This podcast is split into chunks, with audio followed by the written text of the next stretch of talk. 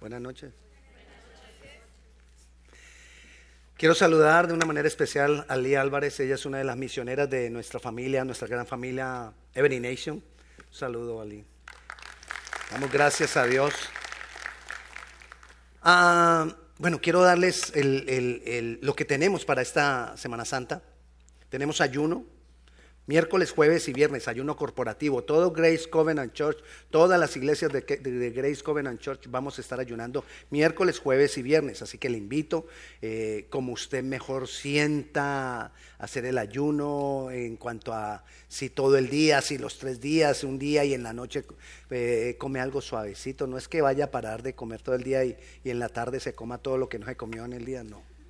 Es algo suave en las tardes y si no, si puede los tres días, bueno, como cada, a cada uno el Señor le manifieste. Eh, el viernes terminamos el ayuno con una celebración de adoración al Señor aquí en la iglesia 7 y 15. Es en, en inglés, pero es una noche de adoración. Así que cuando uno está adorando, eso puede ser en cualquier idioma. Y si tienes lenguas, pues mejor aún. Así que viernes 7 y 15. Ah, el próximo sábado tenemos una actividad evangelística en Herdon Middle School a las 11 y 30 de la mañana a una. Vamos a, estar dándole, vamos a hacer una actividad en la escuela con los niños y con huevos de Pascua. Yo sé que muchas veces lo de los huevos de Pascua para muchas personas es como que, pero nosotros lo estamos aprovechando porque eso atrae a la gente nosotros lo estamos aprovechando para llevar la palabra. Así que, eh, por cierto, algunos de los jóvenes si nos pueden ayudar, ir al classroom cuando termine el servicio para ayudarnos a llenar los huevos de Pascua con dulces, les espero al final del servicio en el, en el conference room, donde ustedes tienen su clase regularmente los jóvenes. Ok, vamos a... ¿Mm? El sábado tenemos nuestro servicio.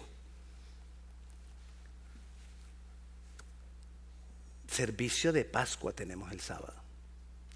En realidad nosotros tenemos servicio de resurrección. Porque Jesucristo ¿qué dijo? Que Él es nuestra Pascua. Porque Él resucitó. Jesús, el último día, hizo la Pascua, celebró la Pascua. Y ahí instituyó la primera cena. En realidad entonces no fue la última cena, fue la última Pascua. ¿Y la primera? Cena. Y eso es lo que nosotros celebramos, a Cristo resucitado. Amén. Traiga invitados, traiga gente. La gente está dispuesta porque es Semana Santa. La gente tiene el corazón abierto porque es que es Semana Santa. Y ahorita vamos, como vamos a hablar del corazón del hombre, hoy vamos a hablar del corazón del hombre, vamos a darnos cuenta que en este tiempo la gente tiene el corazón así como más abiertito para Dios por lo que se está celebrando. Entonces aprovechémoslo nosotros, invitemos personas. Amén. Qué emocionante.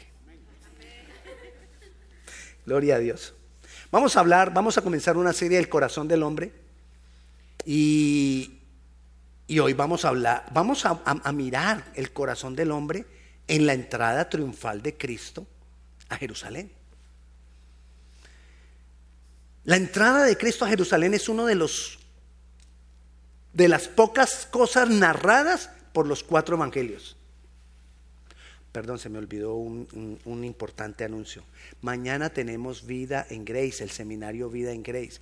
Si usted quiere ser parte de nuestra congregación, si usted quiere hacerse miembro de nuestra congregación, si usted quiere llegar a servir en nuestra congregación, debe hacer ese, ese seminario. Todavía está tiempo de registrarse, de inscribirse para mañana de 10 de la mañana a 4 de la tarde. Le espero. Así que regístrese. Ok, volvemos a la palabra. Entonces les decía que es uno de los pocos relatos que encontramos en los cuatro evangelios. O sea, que eso nos muestra que verdaderamente esa entrada triunfal de Jesucristo a Jerusalén es bien importante. Y era bien importante para las personas de esa época, ha sido bien importante para las personas después de que Jesucristo resucitó y entonces debe ser importante para nosotros. Miremoslo. Lo vamos a mirar ahora. Vayamos a Mateo, capítulo 21. Como les decía ahora, está, está narrado en los cuatro evangelios, pero me gusta el detalle que nos da Mateo. Capítulo 21. Vamos a leer la palabra con fe, con la mente abierta, con el corazón dispuesto y con el espíritu enseñable. Y dice versículo 1 de Mateo 21, cuando se acercaron a Jerusalén y vinieron a Betfagé, el monte de los olivos, Jesús envió dos discípulos. Betfagé era una aldea que estaba en el monte de los olivos diciéndoles, id a la aldea que está enfrente de vosotros y luego hallaréis una asna atada y un pollino con ella, desatadla y traédmelos. Y si alguien os dijere algo, decid, el Señor los necesita y luego los enviará. Todo esto aconteció para que se cumpliese lo dicho por el profeta, cuando dijo, el profeta era Zacarías, decida la hija de Sione, aquí el rey viene a ti, manso y sentado sobre una asna, sobre un pollino, hijo de animal de carga. Y los discípulos fueron e hicieron como Jesús les mandó. Y trajeron el asna y el pollino y pusieron sobre ellos sus mantos y él se sentó encima. El pollino es el, hijo de la, del asno, de la asna. ¿ok? Es como el, el ternero para las vacas. Y la multitud que era muy numerosa tendía sus mantos en el camino y otros cortaban ramas de los árboles y las tendían en el camino. Y la gente que iba delante y la gente que iba detrás aclamaba diciendo, Osana al Hijo de David, bendito el que viene en el nombre del Señor, Osana en las alturas. Cuando entró él en Jerusalén, toda la ciudad se conmovió diciendo, ¿quién es este? Y la gente decía, este es Jesús el profeta de Nazaret de Galilea. Y entró Jesús en el templo de Dios y echó fuera a todos los que vendían y compraban en el templo y volcó las mesas de los cambistas y las sillas de los que vendían palomas. Y les dijo, escrito está, mi casa, casa de oración será llamada, mas vosotros la habéis hecho cueva de ladrones. Y vinieron a él en el templo ciegos y cojos y los sanó. Pero los principales sacerdotes y los escribas, viendo las maravillas que hacía y a los muchachos aclamando en el tiempo y diciendo, Osana en el templo y diciendo, Osana al hijo de David, se indignaron y le dijeron, ¿oyes lo que estos dicen? Y Jesús le dijo, sí.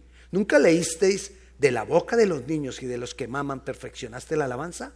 Y dejándolos salió fuera de la ciudad a Betania y posó allí. Jesús venía a Jerusalén a hacer público o a hacer pública su declaración de que Él era el Mesías de que Él era el enviado de Dios, de que Él era el que Dios había escogido. Y lo que quiero que hoy, en lo que quiero que hoy nos enfoquemos, o en lo que quisiera que hoy nos enfocáramos, porque quizás muchas veces hemos leído esta historia, algunos año tras año, y qué pasa en el corazón, lo que quiero que, miremos es qué pasa en el corazón de las personas cuando Jesús entra de acuerdo a esta historia que acabamos de leer. ¿Qué pasa en el corazón de las personas cuando escuchan la declaración de que Jesús es Dios? ¿Qué pasa en el corazón de las personas cuando escuchan la declaración de que Jesús es el Mesías Salvador? Vamos a mirar qué pasó. Aquí, aquí hay una cantidad de diferentes personas y por lo tanto diferentes tipos de corazones. Y cuando miremos esto, quizás vamos a vernos que nosotros hay veces tenemos la actitud de unos otras veces tenemos la actitud de otros, pero la idea es que nosotros verdaderamente tengamos nuestro corazón abierto para que el Señor entre, reine y gobierne. ¿Qué pasa en mi corazón cuando el Mesías entra en él? Esa entrada triunfal no es solamente en Jerusalén. Esa entrada triunfal es aquí. Señálese ahí su corazón. Al otro lado, hermana. Entonces, vemos que Jesús viene en un pollino. El pollino tenía que ser que nunca hubiera sido montado.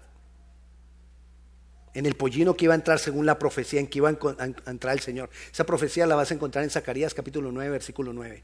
Pero dice que el rey vendrá humillado. Y él escogió entonces un pollino para hacerlo. Es bien importante porque ¿qué venía sobre el pollino? la gloria de Dios. Y si tú y yo queremos la gloria de Dios, tenemos que humillarnos. No hay otra forma. A veces queremos la gloria de Dios todavía siendo orgullosos, no se puede. A veces queremos la gloria de Dios todavía sin, sin, rendirnos delante del Señor. No se puede que el Señor llene mi corazón mientras yo no me rinda. No se puede que el Señor me llene de su gloria mientras yo no me rinda. No se puede. Una cosa no va con la otra. No pueden estar juntos. Exaltación a mí mismo y gloria de Dios no pueden estar juntos. Entonces el pollino necesitaba una condición que no fuera montado, porque cuando los, animales empiezan a ser montados, agarran mañas, manías, hábitos. Entonces este pollino no podría ser montado porque iba a ser montado por primera vez por el Mesías Salvador. Y nosotros venimos al Señor muchas veces, o no siempre venimos con mañas. Y el Señor tiene que moldearnos para poder derramar más y más de su gloria. Entonces, el que la gloria de Dios se manifieste tiene que ver con el corazón. Es cuestión del corazón. El que la gloria de Dios se manifieste en mi vida es cuestión del corazón. Un corazón humillado. Un corazón dispuesto a cambiar las manías. Tenemos una cantidad de estructuras en nuestra mente, estructuras de, pensamiento, fortalezas en la mente que no nos dejan que el Señor pueda obrar. Y la mayoría de esas fortalezas en la mente están defendiendo mi yo, mi ego. Y hay que humillar. Necesitamos entonces estar dispuestos a quitar todos esos resabios. Porque los resabios que nosotros tenemos son los mayores obstáculos para que la gloria de Dios en nuestro corazón se manifieste. Manías. Es que yo no me dejo de nadie. Manías. Es que yo puedo. Manías. Ayúdeme. Construyamos juntos. Señor, que puedan abrir el corazón. Ayúdeme, construyamos, construyamos. Señora, yo lo sé todo. Yo también, dijo el otro. Son manías. Casi no tenemos de eso nosotros, ¿no? Gracias a Dios que no hay la obstinación, la terquedad, el orgullo. Solo voy a abrir el corazón yo. la rebeldía, gracias hermana. La falta de obediencia, la amargura, oh, hmm, raíces de amargura. Esa raíz de amargura sí que impide que el Señor fluya. La mentira. Esas raíces de, amargura son las que traen nuestro enojo, nuestras... Y hasta con Dios nos enojamos. ¿En serio? Entonces, vemos aquí que hay varios tipos de personas. Entonces, ¿qué dijo Jesús? Jesús les dijo a los discípulos, vayan a la aldea que está ahí. Y ahí hay un asna con un pollino, tráiganmelos.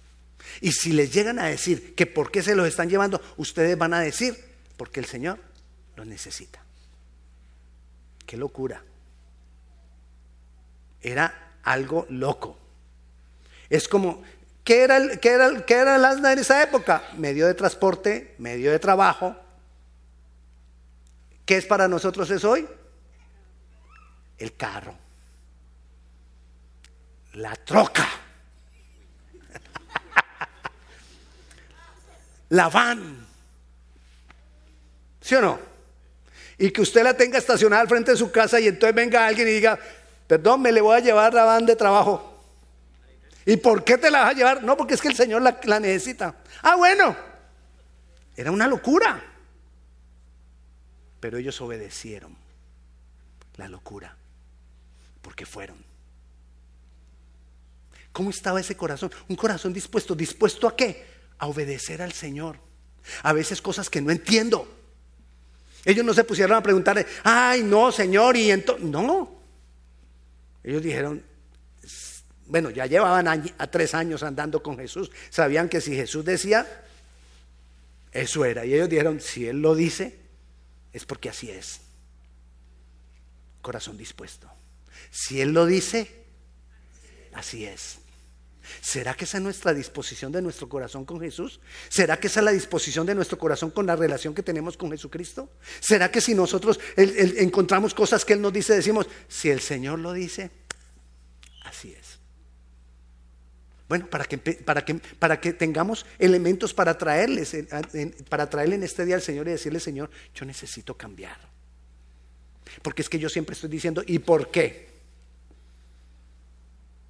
No hay algunos de ustedes que todo lo pregunten, ¿y por qué?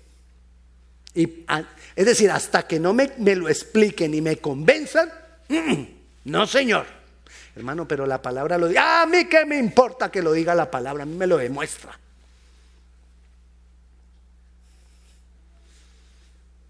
Puede que no digamos a mí qué me importa que lo diga la palabra, pero con nuestras actitudes, sí. ¿Verdad? ¿Te ha pasado? Bueno. Luego encontramos el corazón, un corazón dador, el corazón del dueño del pollino. ¿Cómo es que usted es el dueño de la van? La tiene ahí estacionada y viene alguien y le dice, hey, le llevo la van tuya al Señor porque el Señor lo necesita. Ah, bueno, llévesela. ¿Será que actuamos así? ¿Será que cuando nos dicen en la iglesia, hagamos esto para el Señor?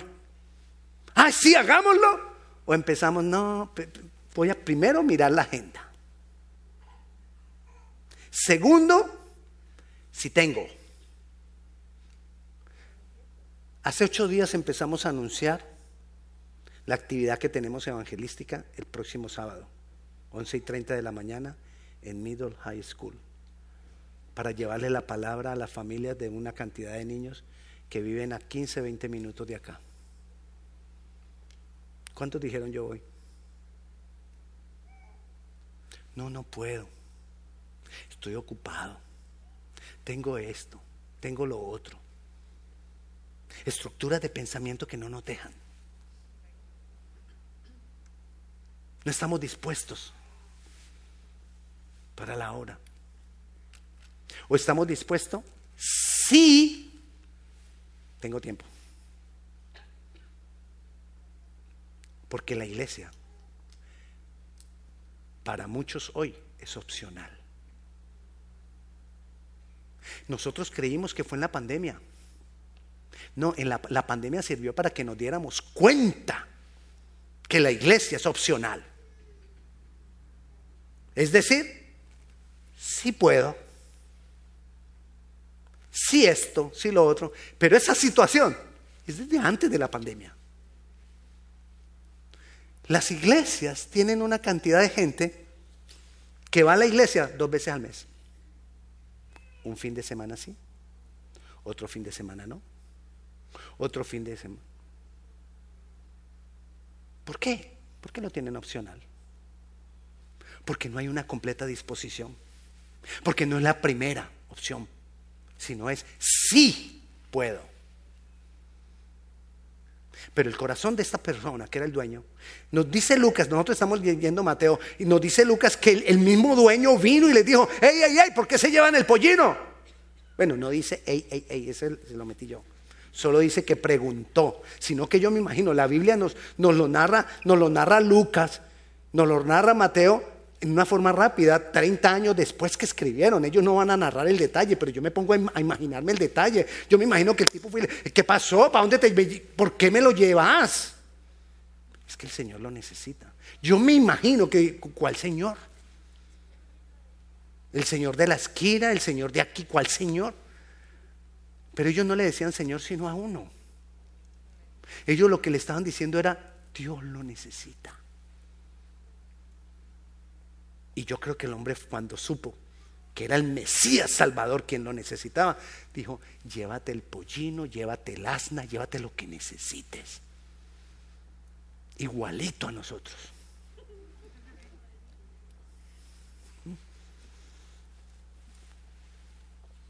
Bueno, entonces se llevan el pollino, se lo llevan a Jesús y le dicen, Jesús, aquí está. Y entonces los mismos discípulos se quitan los mantos, le ponen los mantos al pollino y a la asna. Mateo dice que se lo pusieron a los dos, no sé por qué se lo pusieron a la asna, porque Jesús solo se montó al pollino, pero se lo pusieron a los dos. Jesús se monta en el pollino y la gente empieza a adorar a Jesús. Ahí dice que el versículo 8, y la multitud que era muy numerosa tendía sus mantos en el camino, y otros cortaban ramas de los árboles y las tendían en el camino. O sea, mientras él iba pasando. Vamos a ver dos tipos de multitudes. Porque no todas las multitudes son iguales. Estudiando esto me di cuenta que no todas las multitudes son iguales. ¿Recuerdan que hubo una multitud que crucificó a Jesús? Pero aquí encontramos dos tipos de multitudes. Quizá tres. Una, los que están ahí adorando. ¿Qué, decían? ¿Qué era lo que decían? Osana al hijo de David. El hijo de David era el Mesías prometido. O sea, ellos estaban diciendo el Mesías, el enviado de Dios, Dios con nosotros. Porque eso quería decir el hijo de David, el que iba a venir a establecer el reino. Bendito el que viene en el nombre del Señor, Osana en las alturas. Entonces ellos estaban adorando ahí. Tanto los que venían siguiendo, unos iban adelante, otros iban atrás, iban atrás y otros iban que estaban ahí y, lo veían pasar y le adoraban. ¿Recuerda dónde estaban? ¿Dónde comenzó la marcha? En Betfagé, hacia Jerusalén, unos cuantos kilómetros de Jerusalén. Todavía no están en Jerusalén. Esta multitud estaba en Betfagé y en el camino hacia Jerusalén. Y si estaban diciendo Jesús es el hijo de David, todo esto era porque ellos conocían algo de Jesús. Recuerda que una de las aldeas que más visitaba Jesús era Betania. Betania estaba al ladito de, de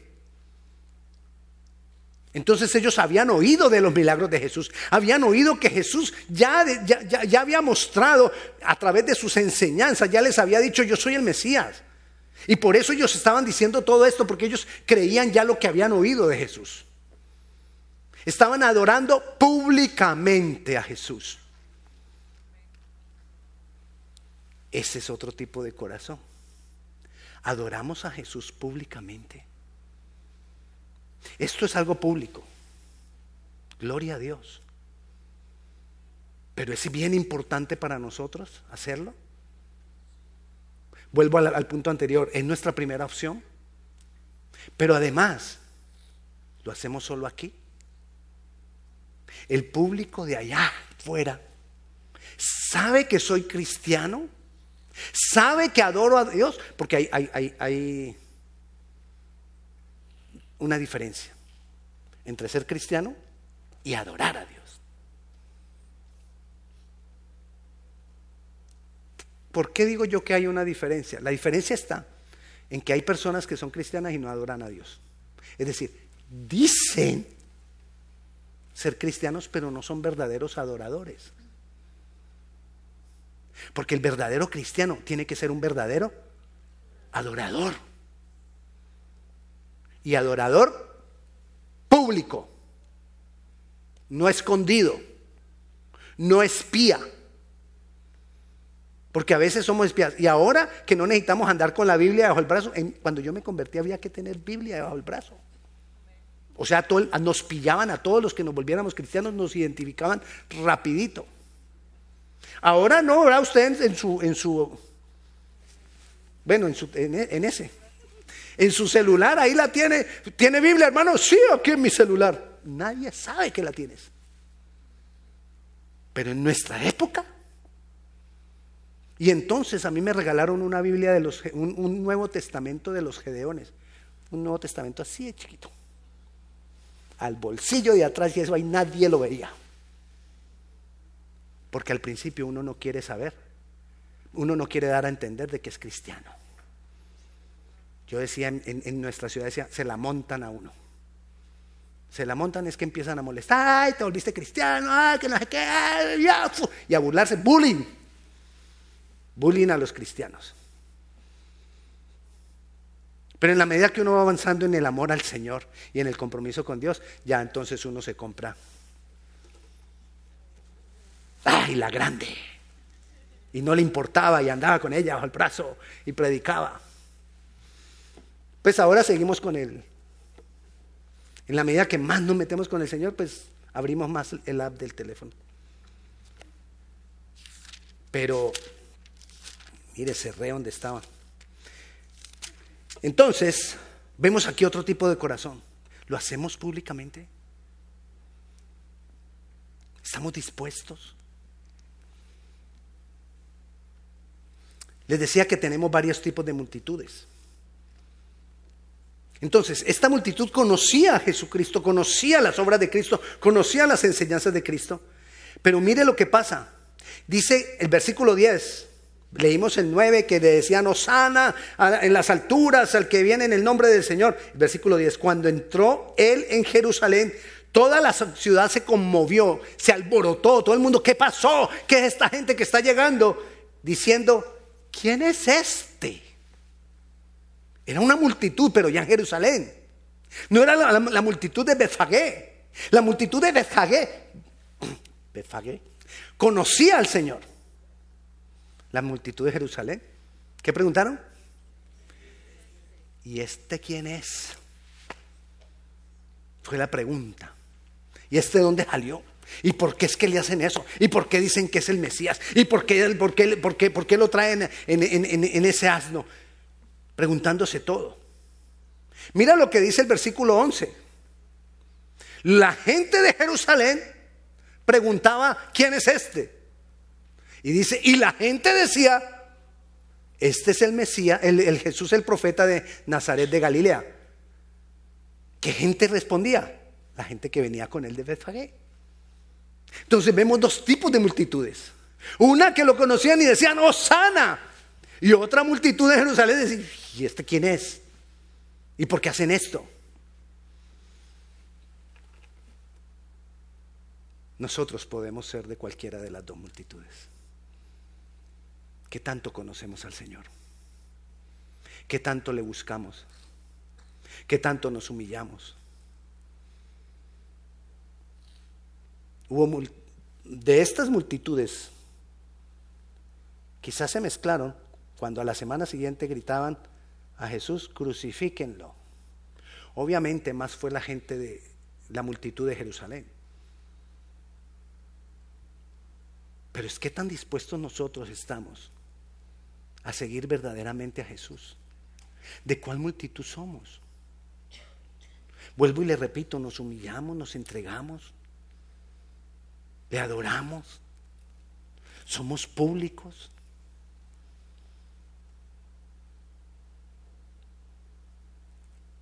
¿Qué tanto el Señor se ha revelado a nuestras vidas? ¿Qué tanto el Señor, qué tanto hemos dejado nosotros que el Señor se revele a nuestras vidas? Y aún estos que le adoraban no tenían una revelación completa, ellos decían, es el profeta. Los discípulos sabían, aunque dudaban por momentos, que era Dios hecho hombre. Soy discípulo. Soy de la multitud que conoce sus milagros, que conoce sus enseñanzas, pero no paso de ahí. O, somos de la multitud que ni siquiera le conocemos. Pero pare ahí. Jesús se va, llega, llega, llega en medio de todo eso, llega con esa multitud rodeándolo y llega al templo. Y toda esa multitud aglomerada. ¿Y qué encuentra en el templo? Mire, la multitud que lo conocía venía con él. La multitud que no lo conocía estaba preguntando quién es él. Y el, y el templo lleno de vendedores, cambistas. Habían vuelto el templo. Ahí mismo lo dice Jesús. Echó fuera todo, versículo 12, a todos los que vendían y compraban en el templo y volcó las mesas de los cambistas y las sillas de los que vendían palomas y les dijo, escrito está mi casa de oración será llamada, mas vosotros la habéis hecho cueva de ladrones. Sacó a todo el mundo de ahí, aquí sale todo el mundo. ¿Qué pasaría si Jesús viniera ahora a los templos? Yo sé que aquí no estamos vendiendo nada. Yo sé que nosotros no venimos. Pero el Señor ve nuestros corazones. ¿Con qué intención venimos? ¿Religión? ¿O porque verdaderamente queremos un encuentro con Él? ¿O porque verdaderamente quiero conocerle a Él? ¿Cuál es, cuál es la actitud de mi corazón? Yo necesito, yo necesito tener una actitud correcta con respecto al Señor. Fuera de eso apareció más gente. Ya después él echó a la gente de ahí, fuera de acá. Y mira lo que dice el versículo 13. ahora viene otra gente. Y vinieron a él en el templo ciegos y cojos y los sanó. Hay gente que viene al templo a qué? A que me sane. Yo no sé quién es. Yo no sé qué tengo que hacer. Pero yo vengo a que me dé lo que necesito. Es más, necesito que me respondas. Por eso voy a la iglesia. Porque estamos pensando en yo. Solucioname el problema, Jesús. Para eso vengo a la iglesia. Para que me soluciones el problema. ¿Venimos entonces por nosotros o venimos por Él? ¿A qué venimos? Todo esto nos hace ver es, revisemos nuestro corazón. Nadie te puede juzgar, nadie sabe, nadie me puede juzgar a mí, nadie te puede juzgar a ti porque esto es algo cuestión del corazón. Solo Dios lo sabe. Y Él puede mirar el corazón. El Espíritu Santo conoce nuestro corazón. A veces también conoce nuestro ego. A veces no siempre conoce nuestro ego. Porque a veces nosotros estamos en la iglesia pero es que vamos sacando pecho. Ni siquiera el pastor le está dando a todos aquellos que no. Ah, porque yo. Yo estoy más bien con el Señor. Ya, ya ahí la embarraste. La regaste, como dicen en Centroamérica. ¿Por qué la regó? Porque mostraste el cobre del corazón. Orgullo. No es para juzgar a nadie, es para que cada uno, esto no es para juzgar a nadie, es para que cada uno de nosotros digamos, yo necesito cambiar algo. Yo necesito mejorar en algo. Que esa entrada triunfal de Jesucristo a Jerusalén sea una entrada triunfal de Jesucristo a mi corazón y mi corazón sea transformado. Yo voy a buscar al Señor porque necesito ser cambiado.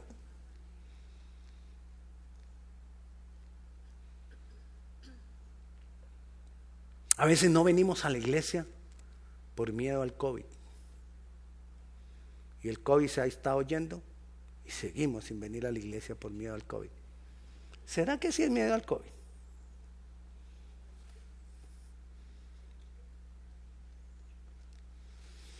Pero es respetable, porque el que juzga a Dios. Pero que cada uno de nosotros nos miremos a nosotros mismos.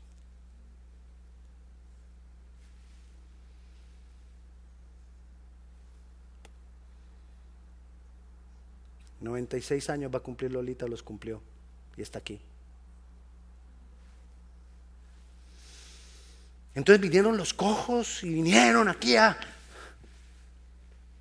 Señor, sáname, Señor, sáname. Ahí vemos también el corazón. Pero resulta que después vemos más gente ahí.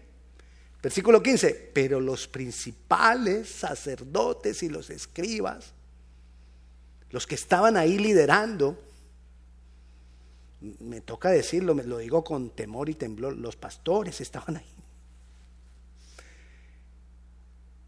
Y le dijeron al Señor, ¿qué es esto que estás haciendo? ¿Cómo dejas que te digan eso? Mira lo que están haciendo los muchachos, hombres y mujeres que estaban en la iglesia, que lideraban, pero no tenían la revelación de quién era Jesús.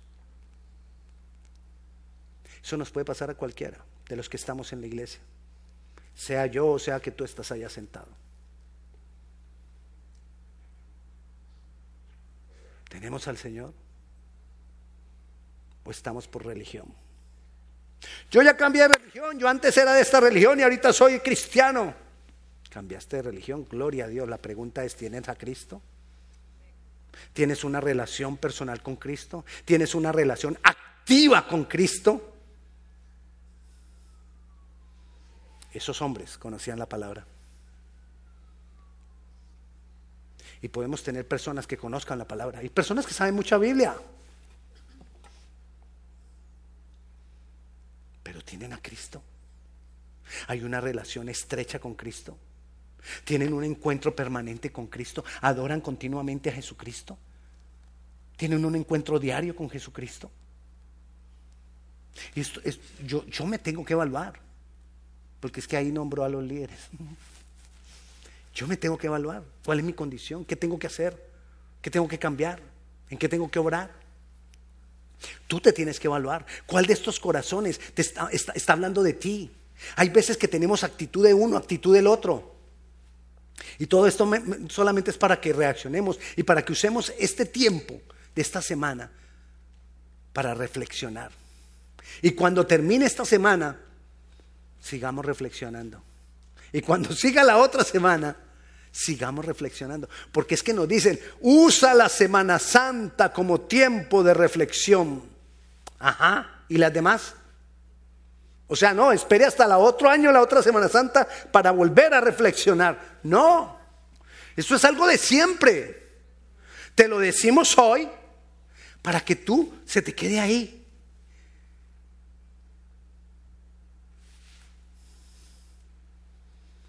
La entrada triunfal de Jesucristo a nuestro corazón tiene que cambiar el corazón. Tiene que cambiar el corazón. No hay otra forma de que nosotros seamos cristianos, sino porque Cristo cambie mi corazón. Entonces mis actitudes van a cambiar y entonces mis acciones van a cambiar. Pero si yo no cambio mi corazón, no pasa nada. Lo único que puedo decir de verdad, verdad, es cambiar de religión. Y, es decir, antes ibas a otro templo, ahora vienes a este. Pero todo siguió igualito. Así que el llamado hoy es, revisemos nuestro corazón y permitámosle al Señor Jesús cambiarlo en esa entrada triunfal que Él ha hecho aquí. Que cuando nosotros le adoremos, esa adoración traiga libertad a Él para que Él llene más y más mi corazón y Él me pueda gobernar. Él quiere gobernar mi corazón. La entrada triunfal de Jesús a Jerusalén es cuestión de gobierno. Él vino a mostrarle a Israel y a decirle, yo soy el rey prometido. Era cuestión de gobierno y sigue siendo cuestión de gobierno y Él nos viene y nos dice en este día cada uno de nosotros, yo quiero gobernar tu vida. Si me has invitado a tu vida, si me has invitado a tu corazón, déjame gobernar, déjame entrar triunfal a tu corazón. Porque te quiero gobernar, te quiero transformar, quiero hacer de ti esa persona que yo necesito, porque te voy a usar. Necesito sentarme encima de ti para llevar mi gloria. Es decir, el Señor nos ha escogido como burros. Sí, porque Él necesita personas dispuestas, sin resabios, humilladas, para manifestar su gloria y llevar su gloria a las multitudes, sean multitudes que ya le adoran, sean multitudes que medio lo conocen, sean multitudes que no lo conocen o sean multitudes que se oponen a Él, pero Él quiere llevar su gloria a través de nosotros. Y yo soy el primer burro que le digo, Señor, aquí estoy. Transfórmame, cámbiame, quita mis resabios, quita mis mañas ¿Cuántos más burros? Oremos. Si tú no has entregado tu vida al Señor Jesucristo, este es un buen momento para hacerlo. Esa entrada triunfal que Jesucristo hizo en Jerusalén es una entrada triunfal que Él quiere hacer a tu corazón para guiar tu vida.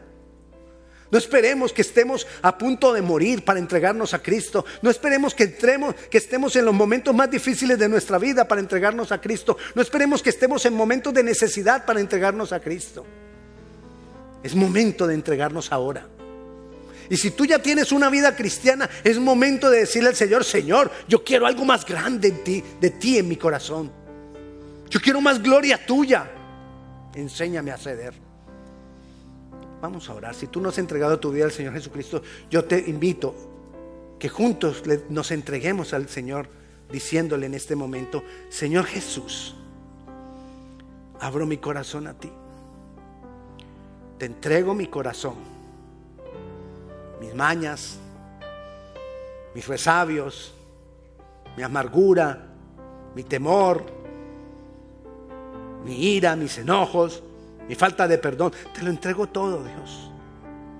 Hoy te recibo como mi Señor y como mi Salvador. Creo que tú has muerto en mi lugar y creo que tú has resucitado. Hoy te doy a ti la gloria y la honra. Recibo la salvación que viene de ti y te doy el permiso para que gobiernes mi vida, Señor. En tu nombre, Jesús. Amén y amén. Si tú has entregado tu vida al Señor Jesucristo por primera vez hoy, levanta tu mano, déjanos saber. Si allá en las redes tú lo has hecho por primera vez, escríbenos. Queremos acompañarte, queremos hablar contigo, orar por ti, guiarte. Que la paz de Dios sea con cada uno de ustedes. No olvide, si usted quiere ser parte, miembro de la congregación, mañana tenemos el seminario, puede inscribirse en la parte, en el lobby. Y si usted tiene alguna petición de oración, aquí tenemos algunas personas que van a estar dispuestas a orar por usted, puede acercarse a ellos. Dios les bendiga.